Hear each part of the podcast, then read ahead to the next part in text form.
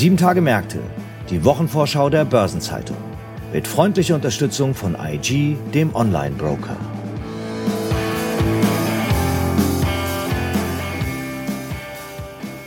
Herzlich willkommen zum Ausblick auf die Kalenderwoche 6. Hier ist Sieben Tage Märkte, der Wochenausblick der Börsenzeitung. Und wir schauen heute einmal darauf, was uns der Februar bringt. Die Berichtssaison ist jedenfalls in vollem Gange und in den nächsten Minuten erwartet sie unter anderem der Blick auf die aktuellen Themen bei Linde, Teamviewer und Siemens. Ich heiße Sabine Reifenberger, bin Redakteurin der Börsenzeitung und wir beginnen unsere Wochenvorschau zunächst einmal hier am Finanzplatz Frankfurt. Am kommenden Mittwoch nach Börsenschluss legt die Deutsche Börse ihre Zahlen für 2022 vor und am Donnerstag folgt dann die große Bilanzpressekonferenz. Welche Themen da besonders im Fokus stehen werden, das ordnet für uns mein Kollege Christopher Kalpen ein, Leiter des Ressorts Börsen und Kapitalmarkt hier bei der Börsenzeitung. Hallo Christopher, schön, dass du da bist. Hallo. Christopher, im vergangenen Jahr hat ja die Deutsche Börse in drei Quartalen die Schallmauer von mehr als einer Milliarde Euro Umsatz durchbrochen und hat im Oktober auch die Messlatte für das laufende Geschäftsjahr nochmal etwas nach oben gelegt und die Prognose erhöht.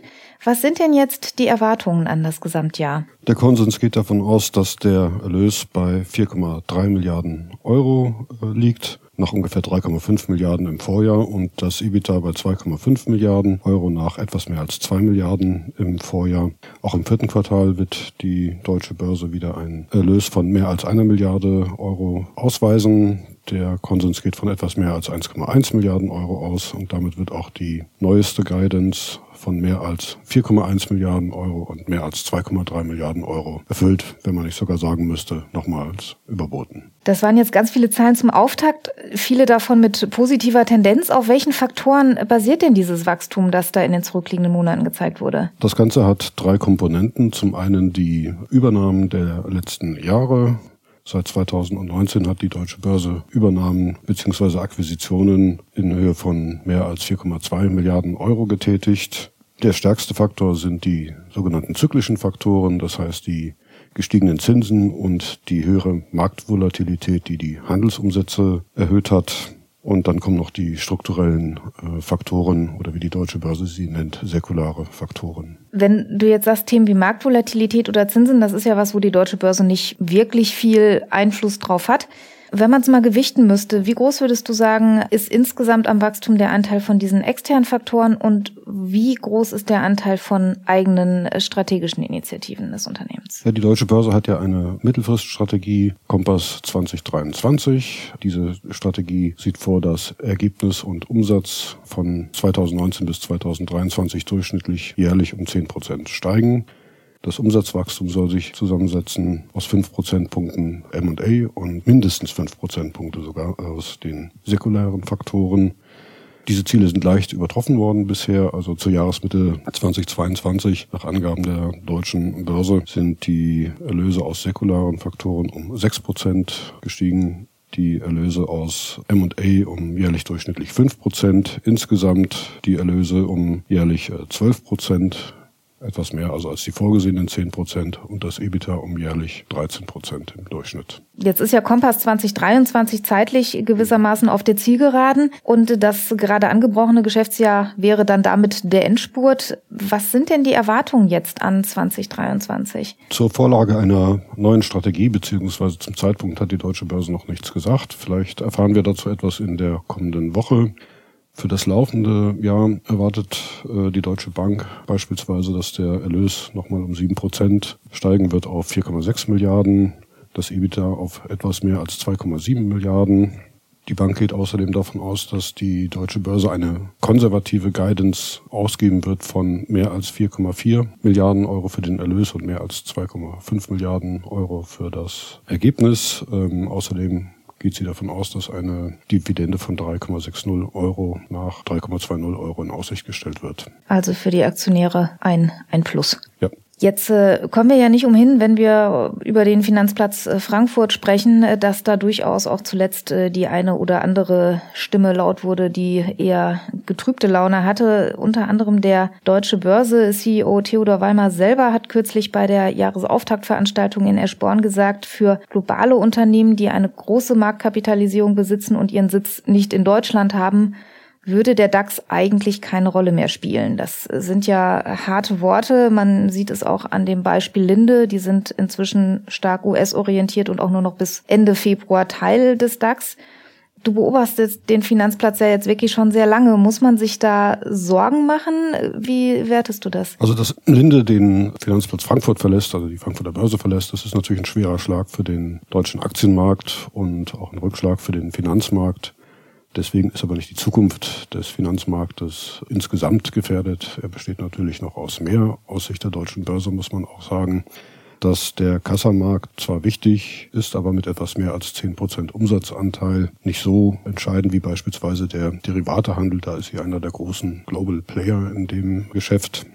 Der Weggang von Linde zeigt relativ deutlich an, dass der deutsche Kapitalmarkt Limitationen hat. Gewisse vielfältige Faktoren, die die Entwicklung hemmen, die nicht nur etwa an der deutschen Börse oder der DAX-Kappungsgrenze hängen, sondern im Gegenteil müsste viel getan werden, um die Kapitalmarktkultur noch voranzubringen. Beispielsweise, dass man auch eine aktienbasierte Rente einführt. Auch das eine Forderung, die Weimar neulich formuliert hat. Das sind alles Dinge, die eigentlich die deutsche Börse als solche nicht alleine voranbringen kann, sondern da ist auch der Staat sicherlich gefragt. Das heißt, ein gewisser Renommeeverlust ist leider zu beobachten. Das ist natürlich ein Renommeeverlust, ja. Aber nicht so, dass der Finanzplatz deswegen untergeht. Das sind beruhigende Worte, da können wir hoffentlich äh, alle mit leben. Christopher, vielen Dank für die Einschätzung und dass du heute bei uns warst. Gerne. So, und wo wir schon bei Linde waren, da bleiben wir doch noch ein bisschen bei Linde. Die veröffentlichen am Dienstag die Daten für das vierte Quartal. Und was da genau passiert, das hat Franz Kongbui sich näher angeschaut. Hallo Franz, schön, dass du da bist.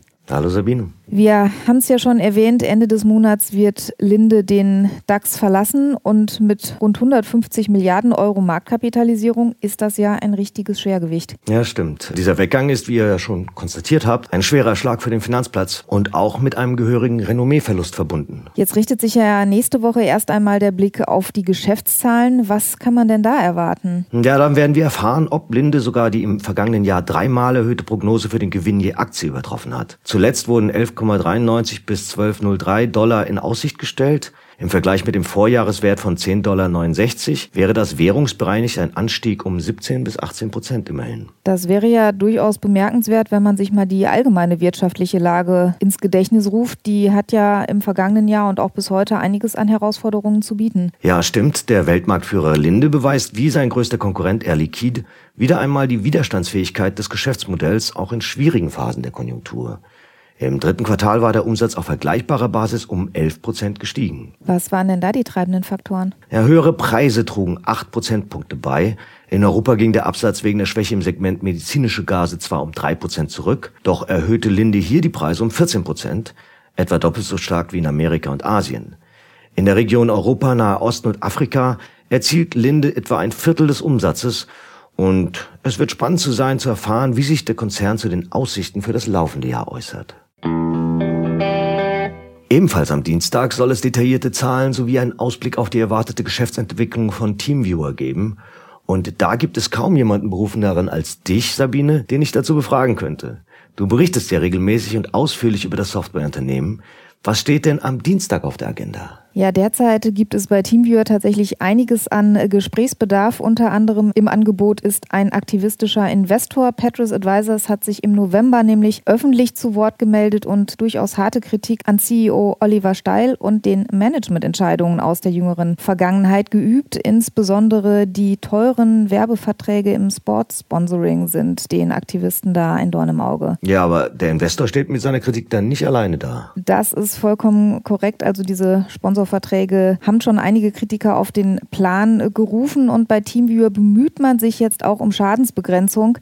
Wer es damals nicht verfolgt hat, es geht konkret um das Sponsoring von Manchester United. Das hat ein jährliches Volumen von kolportiert etwa 50 Millionen Euro, also ein richtiger großer Batzen. Und das steht jetzt auf der Streichliste. Im Dezember hat sich Teamviewer mit Manchester United auf eine Ausstiegsoption geeinigt. Allerdings, das ist der Haken, der Club muss dafür die Rechte am Haupttrikotsponsoring zurückkaufen und einen neuen Hauptsponsor finden. Wenn der gefunden ist, dann darf Teamviewer raus. Ja, das hört sich ja nicht ganz so einfach an. Gibt es denn auch bessere Nachrichten, vielleicht was den Geschäftsverlauf angeht? Also operativ hat TeamViewer dank eines guten Endspurts mit guten Geschäften im Schlussquartal die Jahresprognose von rund 630 Millionen Euro bei den in Rechnung gestellten Umsätzen, das Unternehmen nennt es Billings, noch leicht übertroffen. Man muss allerdings auch sagen, diese Prognose ist im August gesenkt worden. Ursprünglich waren 630 bis 650 Millionen Euro avisiert und man hat sich dann auf das untere Ende dieser Spanne beschränkt. Ja gut, aber das hört sich ja trotzdem nicht so schlecht an. Ist also mit zufriedenen Investoren zu rechnen? Ein klares Jein an dieser Stelle. Am Dienstag gibt Teamviewer Auskunft über die genauen Zahlen und den Ausblick für das laufende Jahr. Und was dann spannend wird, es soll das Thema Kapitalallokation auch auf der Agenda stehen. Und äh, man kann es sich denken, dazu hat natürlich Petrus Advisors auch schon eine klare Meinung formuliert. Es gab im vergangenen Jahr schon ein Aktienrückkaufprogramm über rund 300 Millionen Euro und ja, für dieses Jahr hat Petrus Advisors jetzt einfach mal weitere Aktienrückkäufe gefordert. Am Donnerstag heißt es dann Bühne frei für Siemens. Nachdem Siemens Healthineers bereits einen schwachen Jahresstart offengelegt hat, berichtet am kommenden Donnerstag die Muttergesellschaft Siemens über das erste Quartal. Aber wo du bereits über die Siemens-Töchter sprichst, die anderen stehen ja zurzeit ebenfalls stark im Fokus. Das stimmt. Siemens Energy hatte zwar bereits ihre Eckwerte präsentiert, am Dienstag wird das Unternehmen aber zum Jahresstart Stellung beziehen.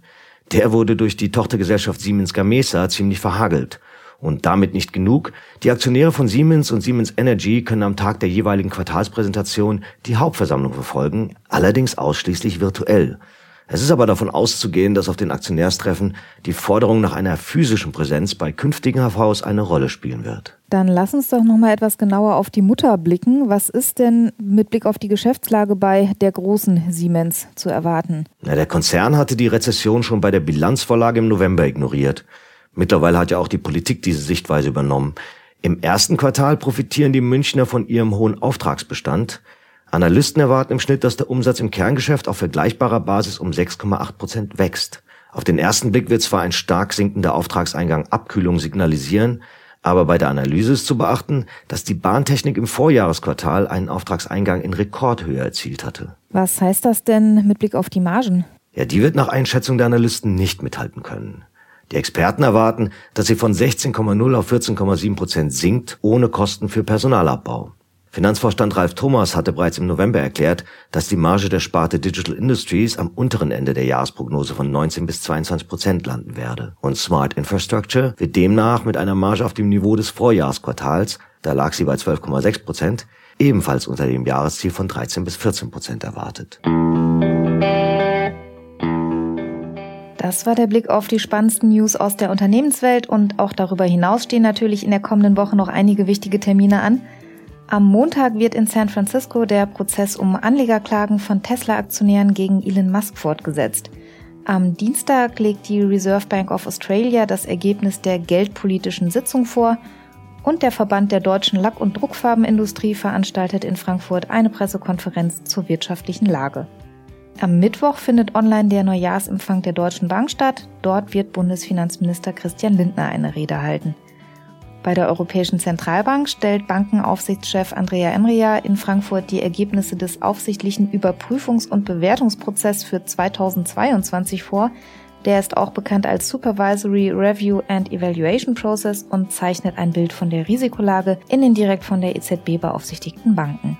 Außerdem sollen am Mittwoch die Tarifverhandlungen bei der Deutschen Post fortgesetzt werden. Die werden voraussichtlich bis Donnerstag laufen. Am Donnerstag lädt dann außerdem der Bundesverband Erneuerbare Energie zum Jahresauftakt in Berlin. Mit dabei ist Bundeswirtschaftsminister Robert Habeck. Die schwedische Nationalbank veröffentlicht am Donnerstag das Ergebnis der geldpolitischen Sitzung. Und am Freitag gibt es zum Wochenausklang dann wieder ein Update verschiedener Ratings. Moody's legt Rating-Ergebnisse für Deutschland und die Ukraine vor und von Standard Poor's kommen Rating-Einschätzungen für Dänemark und die Schweiz. Weitere anstehende Termine aus Unternehmen, aus Politik und Wirtschaft und die Updates zu den wichtigen Konjunkturindikatoren finden Sie in der Übersicht heute im Finanzmarktkalender in der Börsenzeitung und natürlich jederzeit online unter börsen-zeitung.de slash Finanzmarktkalender. Einige runde Geburtstage stehen in den kommenden Tagen auch bevor. Den 50. Geburtstag feiert Tobias Degen, Vorstand für den Bereich Risiko der Mercedes-Benz Bank. Bei der BaFin feiert der Exekutivdirektor für den Geschäftsbereich Versicherungs- und Pensionsfondsaufsicht Frank Grund seinen 65. Geburtstag. Und das wohl prominenteste Geburtstagskind aus der Finanzwelt ist in der kommenden Woche Josef Ackermann. Der langjährige Vorstandschef der Deutschen Bank wird 75 Jahre alt. Aktuelle Geburtstage und Personalien finden Sie natürlich immer auch auf der Personenseite der Börsenzeitung. Außerdem gibt es in der kommenden Woche noch verschiedene Aktions- und Gedenktage. Am Montag ist der internationale Tag gegen weibliche Genitalverstümmelung. Er soll auf das Schicksal von Frauen und Mädchen aufmerksam machen, die solche erlitten haben oder davon bedroht sind und wurde 2012 von der UN-Menschenrechtskommission zum Internationalen Gedenktag erklärt. Nächste Woche am Freitag steht dann ein Tag an, an dem Franz und ich uns auf jeden Fall beteiligen können und einige von Ihnen sicherlich auch. Dann ist der internationale Winterfahrradpendlertag zu Ehren aller, die auch bei niedrigen Temperaturen regelmäßig mit dem Fahrrad in die Arbeit fahren oder fahren müssen. Und für alle Musikfans bietet die nächste Woche auch etwas. Am Montag feiern Reggae-Freunde weltweit den Bob Marley Day, denn der 6. Februar war Bob Marleys Geburtstag. Wer mehr auf Punkrock steht, am 7. Februar ist der International Clash Day zu Ehren der britischen Punkband The Clash. Und was können Sie aus dem Hause Börsenzeitung in den nächsten Tagen erwarten? Am kommenden Dienstag erscheint das Schwerpunktthema Rendite und bereits in der morgigen Sonnabendausgabe finden Sie die Spezialthemaseite Recht und Kapitalmarkt in der Börsenzeitung. Nächste Woche gibt es zudem eine neue Folge von Nachhaltiges Investieren, unserem Podcast rund um Sustainable Finance. Dann geht es um das Thema grüne Lieferkettenfinanzierung. Eine Gesamtübersicht über die Termine der kommenden Tage finden Sie online auch unter börsen-zeitung.de slash Termine und die Links stehen auch in den Shownotes dieser Folge. Das war der Blick auf die Termine und Highlights der kommenden Woche. Wir wünschen Ihnen alles Gute und eine erfolgreiche Woche und zunächst mal ein schönes Wochenende. Ja, erholen Sie sich gut. Bis zur nächsten Woche.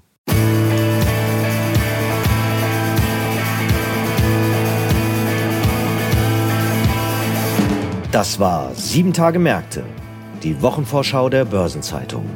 Mit freundlicher Unterstützung von IG, dem Online-Broker.